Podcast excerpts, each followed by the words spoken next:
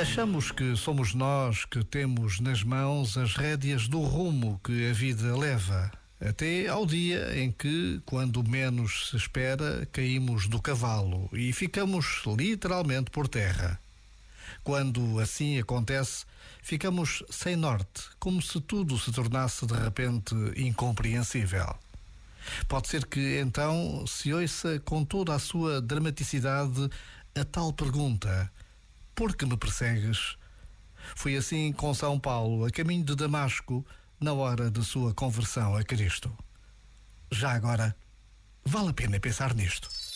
Este momento está disponível em podcast no site e na app.